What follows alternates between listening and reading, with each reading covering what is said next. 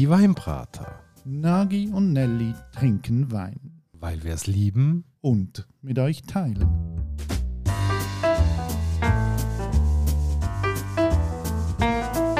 Hoi Nagi. Gianelli. Und hallo liebe Hörerinnen und Hörer zu einer neuen Vibrator-Folge. Heute zeichnen wir an einem neuen Ort auf, nicht mehr in Luzern, sondern in Aarau, weil der Nagi ist auf Aarau gezogen. Wie hast du eingelebt? Du, tipptopp. Ähm, coole Wohnung.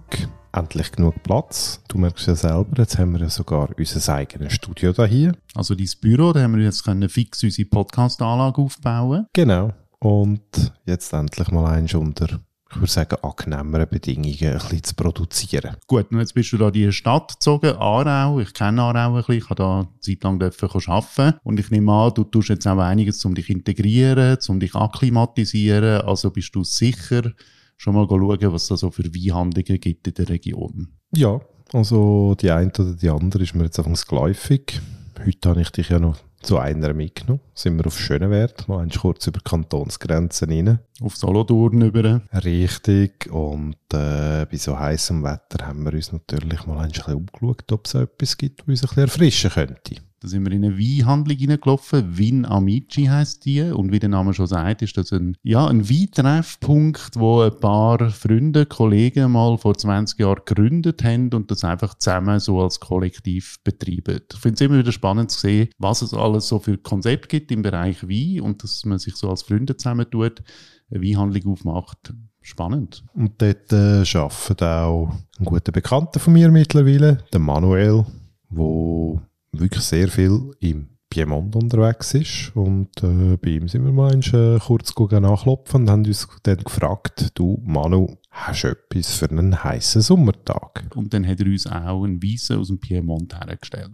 Ja genau, und bei Piemont, da denkt man ja in erster Linie überhaupt nicht irgendwie an Weisswein, sondern grundsätzlich meinst du an Barolo, Barbaresco, Barbera. Wirklich klassische rote Traubensorten, wo man sich so dann eigentlich das Gemüse führen tut. Aber es gibt auch Weisswein und der hat uns der Manu jetzt mal mitgegeben, ein Roero Arneis. Und natürlich haben wir von unserem lieben bekannten Manu von der Vina Amici wissen, wie und warum er auf den Wein gekommen ist und uns jetzt gerade die Flasche in die Finger gedruckt hat. Ich empfehle den Wein aus der typischen Abbauregion Roero. Es ist ein Wein, der vergleichsweise als einfach einzustufen ist und dementsprechend äh, von seiner Jugendlichkeit frische und junge Primärfrucht lebt. Deshalb perfekt zum Jungtrinken und darum äh, eine Wahl für eigentlich ähm, jeden Tag, gerade auch jetzt äh, im Sommer, wenn es warm ist. In dieser Hinsicht ist der äh, Vines Barse 2020 von Giovanni Almonda sicher eine tolle Wahl. Und da haben wir natürlich von Manuel wissen, was findet er ganz persönlich so besonders an dem Wein? Ich finde es ein toller Wein, weil er ähm, eine autochtone Rebsorte aus dem Piemont äh, repräsentiert. Und der Produzent Giovanni Almondo, heute äh, vom Domenico Almondo und seinen beiden äh, Söhnen geleitet. Sie legen grossen Wert auf, äh, auf Anbau und Kultivierung vom Arneis. Und in dem Sinn Giovanni Almondo sicher ein wichtiger, sehr repräsentativer Vertreter für die Traubensorte Arneis. Ja, und da haben wir ihn natürlich auch gefragt, zu welcher Gelegenheit würde er den Wein trinken und was würde er dazu essen. Der Vinius Barse als vergleichsweise einfacher Neis ist sicher ein sehr guter Allrounder, der perfekt passt für ein Apero, für einfache Plättchen, Antipasti, ich denke aber auch mal alles, was mit Käse zu hat, Käseplättchen, Fleischplättchen, gemischte Plättchen.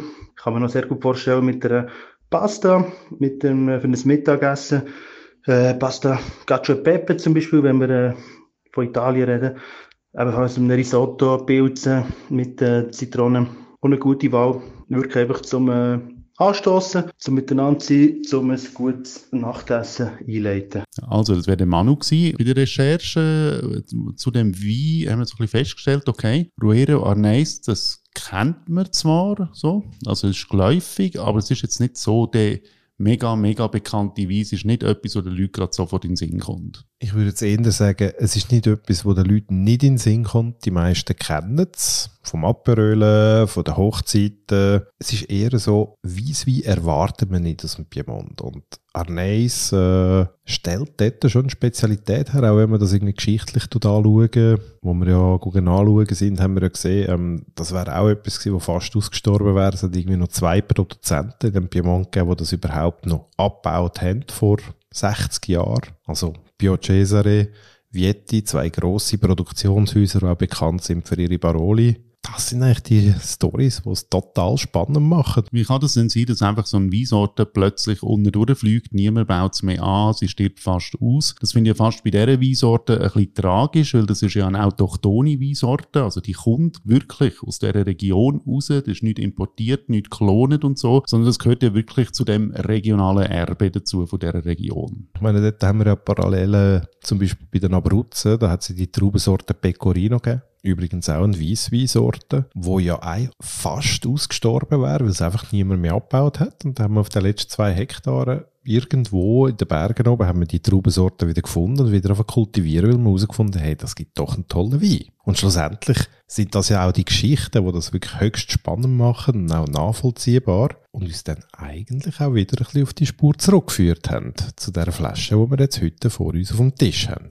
Roero Arneis, das ist jetzt nicht eine riesengroße Produktion an Wein, die da läuft. Der Markt wird nicht gerade geflutet mit dem Wein. Gleichzeitig glaube ich auch, durch das, dass er jetzt nicht so super mega bekannt ist, wirkt sich das natürlich positiv auf Preise aus. Wenn auf einem Wein noch kein riesen Run eingesetzt hat, dann ist er in der Regel auch zahlbar und so ist das auch heute mit dem Wein, den wir auf dem Tisch haben. Eine Flasche Barolo fährt irgendwo bei einer 50er Noten an geht rauf bis, äh, ich sage jetzt mal, ein Open End und da hier haben wir ein Gutterli, liebe Nelly, für etwa 15 Franken vom Tisch. 15 Franken 50, ja. Ja, 15 Franken ist so ein Preis, wo man kann skeptisch werden. Es könnte quasi ein Massenwein sein, also einfach billige Massenproduktion, oder? Gleichzeitig ist das etwas, was uns immer freut, wenn wir auf einen Wein stoßen, der super zahlbar ist, aber mit Liebe gemacht ist. Und vielleicht sollten wir jetzt einfach mal etwas über den Winzer erzählen, der den Wein da macht, den wir auf dem Tisch haben. Das ist der Giovanni Almondo und das ist ein ganz kleines Weingut, aber mitten im Herz von dieser Anbauregion.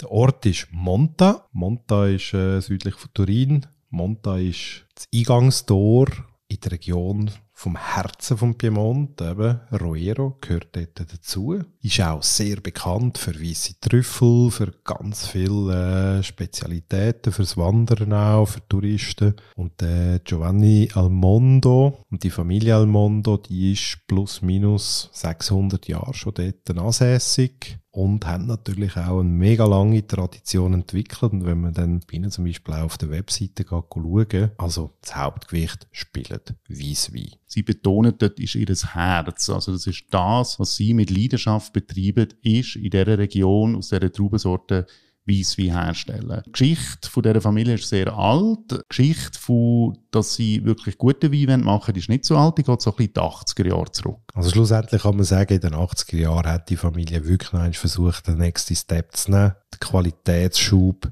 dahinter zu setzen und sich eigentlich verpflichtet, der autochthonen Sorte ein Gesicht zu geben, das man so vielleicht bis jetzt noch nicht kennt hat. Und das haben wir natürlich unbedingt prüfen Dann geht es um eine Familie, die wieder mit Leidenschaft das Werk geht. Und das ist etwas, was bei uns sowieso immer gut ankommt, wenn man einfach so das Herzblut beim Weinmachen spürt. Eine tolle Story, eine spannende Traubensorte. Wie ist denn die Flasche so anzuschauen? Ja, es ist eine aufgeräumte Etikette. Sie ist relativ hoch, nimmt fast die ganze Höhe von der Flasche vorne ein. Links hat es so einen geschwungenen Streifen, ist fast ein bisschen wie ein Mosaik sieht's aus. Da kann man jetzt rein interpretieren, dass es soll äh, Weinberge symbolisieren und der Rest ist saubere Typografie. Das Logo gefällt mir sehr gut. Das Logo ist äh, sehr modern. Man sieht drauf so ein kleines Häuschen und nebendran ein Baum. Und das Häuschen, das ähm, sieht man auch, wenn man ein bisschen das Weingut anschaut. Dort hat es einen architektonisch schön gestalteten Wein Keller. In der Stirnseite hat er so ein riesen Tor, so aus Rost und so. Und ich glaube, das ist einfach eine Referenz auch an das. Also das Schöne auf dem Weingut, das wird nicht nur beim Wein gepflegt, sondern offenbar auch noch ein bisschen in dem, was rundum damit zu tun hat. Oder eben Schönheit kann nur dort sein, wo sie von Schönheit umgeben wird. Was für ein schöner philosophischer Satz. Ich glaube, auf den Abend müssen wir fast etwas trinken. Lass uns mal eins schmecken. Was mich jedes Mal fasziniert an ist, das ist überhaupt mal die Duftigkeit, die Filigranität, ähm, so weiße Blumen, gelbe Früchte, so ein bisschen Pfirsich, ein bisschen Aprikosen, die dort mitkommen. Und wenn man nachher das wieder so ein bisschen in Verbindung setzt mit der Geschichte von der Familie, wo ja sich selber sagt, ja, wir haben den Almondo-Style kreiert. Und sie sprechen wirklich davon, ja, wir wollen duftige Wein machen, wir wollen Wein machen, die eine gewisse Vollmundigkeit auch haben und aber auch eine Mineralität in sich tragen tun und so eigentlich Frische transportiert. Was mir jetzt auffällt an dem Wein, und das ist natürlich auch typisch für die Traubensorte, er hat auch so einen guten Säuregehalt drin, aber er hat auch noch so ein bisschen, und das verbinde ich mit Arneis, so gewisse Würzigkeit. Absolut, da bin ich voll bei dir. Ich finde es einfach wirklich wahnsinnig ausgewogen, wahnsinnig schön, unkompliziert. Für mich ist das jetzt eigentlich wirklich so ein toller Sommerwein, der sehr stark abgekühlt einfach kannst geniessen. Da reden wir irgendwie so von 5, 8 Grad abkühlen, im Eiskübel parkieren, dann ab in den Liegestuhl oder mit den Kollegen am Schatten hängen und dann so ein feines Apperöli geniessen. Also wirklich toll. Für mich ist das nicht ein intellektueller Wein, also man muss über den nicht tonnenweise nachlesen und sich tief in die Materie hineinbegeben, um den zu verstehen oder um den können geniessen. Ich finde, es ist so ein solider handwerklicher Wein, es ist einfach gut gemachte Arbeit, wo man immer mit gutem Gewissen sich kann geben kann. Und nochmal, also ich meine, die Flasche jetzt kostet 15 Franken und es ist Basisqualität. Es gibt noch zwei höhere Qualitäten von Arneis, von dem Weingut. Wir haben sie auch können probieren. Es ist sehr interessant, ähm, aber es ist alles in einem super vernünftigen Preis-Range. Sogar der Top-Wein jetzt aus, der, aus dem Bereich ist 27 Franken und das ist einfach sensationell. Also wenn ihr die Chance habt, alle dreimal zu probieren, würde ich das recht das Herz legen. Aber schlussendlich haben wir uns ja wirklich für die Basis entschieden, wenn wir gefunden haben, wow, für 15 Stutz so durch den Sommer zu gehen, sich so zu erfrischen, das ist einfach etwas Wunderbares. Ja, super. Das wäre ein kleiner Ausflug ins Piemont. Der Wein, wo man den findet, wie ihr da rankommt, wie immer auch in den Notizen zu den Shownotes. In dem Sinn wünschen wir euch jetzt schöne, erfrischte, heiße Tage und wir freuen uns, wenn ihr das nächste Mal wieder zuschaltet. Macht's gut und tschüss Nagi. Ciao Nelly.